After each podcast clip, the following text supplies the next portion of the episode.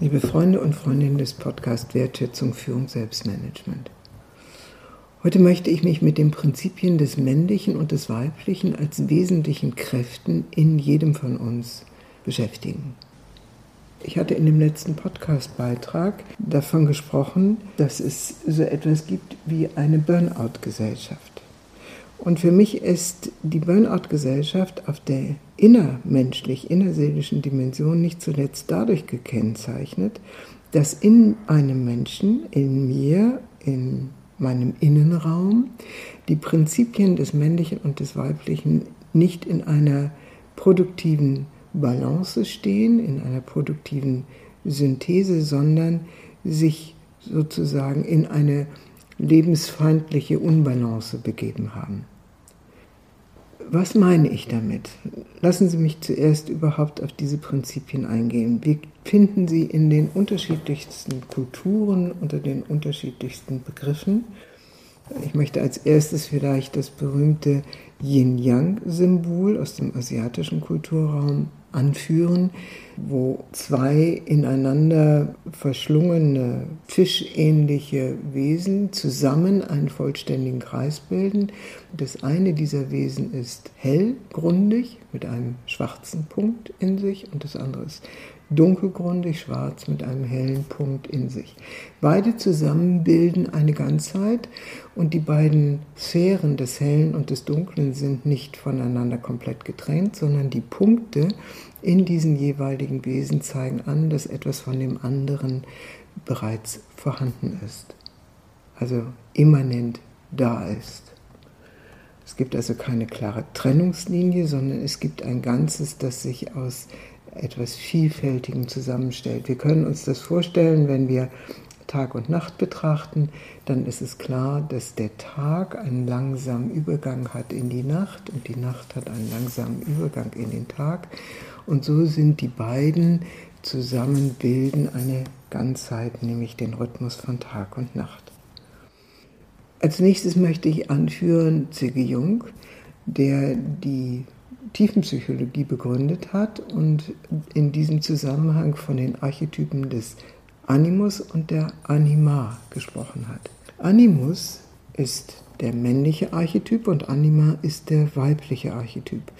Und beide sind in jedem vorhanden, vertreten, egal ob es sich um einen Mann oder um eine Frau handelt. Also mit anderen Worten, in Männern wie in Frauen gibt es die Prinzipien des Männlichen und des Weiblichen.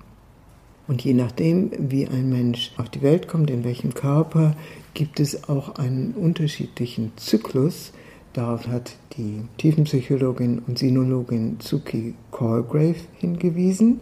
Es gibt einen Zyklus, in dem das Männliche zuerst bestimmt, das ist das männliche Prinzip ist beim Mann in der ersten Lebenshälfte und das weibliche Prinzip kommt stärker zum Tragen in der zweiten Lebenshälfte. Und umgekehrt bei der Frau ist das weibliche Prinzip stärker in der ersten Lebenshälfte und das männliche Prinzip stärker in der zweiten Lebenshälfte und dieses ist auch entsprechend hormonell unterstützt. Auch da finden wir also so etwas wie eine Ganzheit, die sich herstellt im Laufe des Lebens. Interessant sind auch zwei I Ching-Zeichen, und zwar die Nummer 11 und die Nummer 12. Die Nummer 11 weist drei unterbrochene Linien oben und drei durchgezogene Linien unten auf.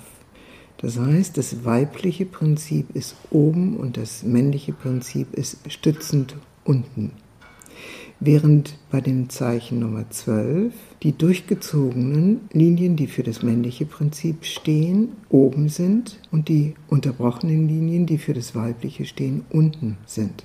Das heißt, das männliche Prinzip liegt sozusagen über dem weiblichen Prinzip.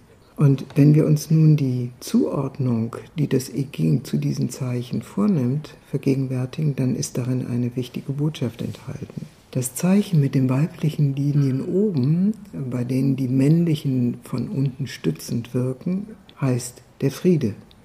Während das Zeichen, bei denen die männlichen Linien oben liegen und die weiblichen unten, die Stockung heißt Mit anderen Worten, die Beziehung zwischen diesen beiden Prinzipien ist nicht beliebig, sondern je nachdem, wie sie miteinander unterwegs sind oder wie sie miteinander harmonieren oder disharmonieren, kann das eine oder das andere herauskommen.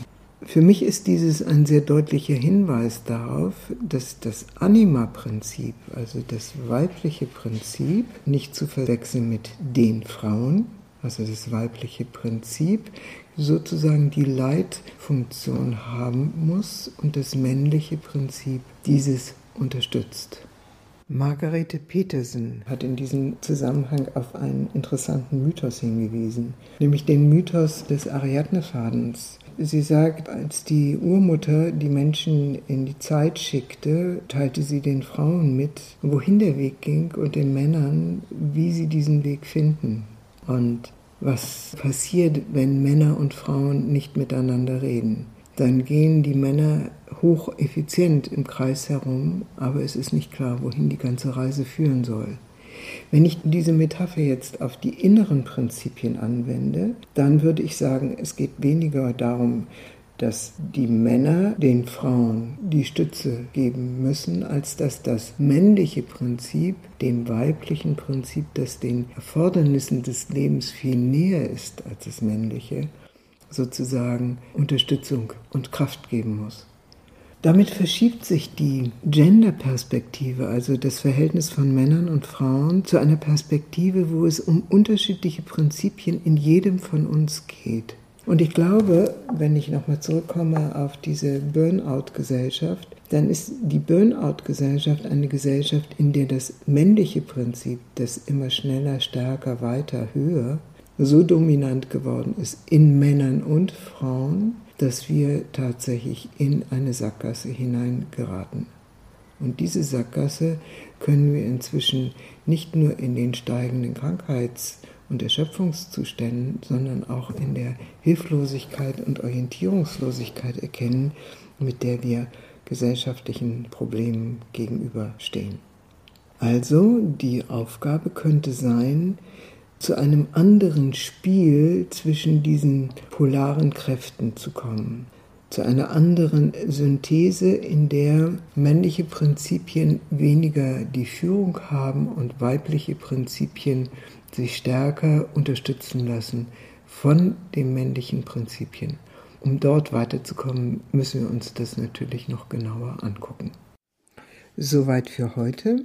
Wenn Sie mehr über unsere Arbeit wissen wollen, so besuchen Sie unsere Website Communio mit C-O-M-M-U-N-I-O-Führungskunst mit ue.de und mein Name ist Barbara von Malbrum. Vielen Dank für heute und bis bald, bis zum nächsten Podcast.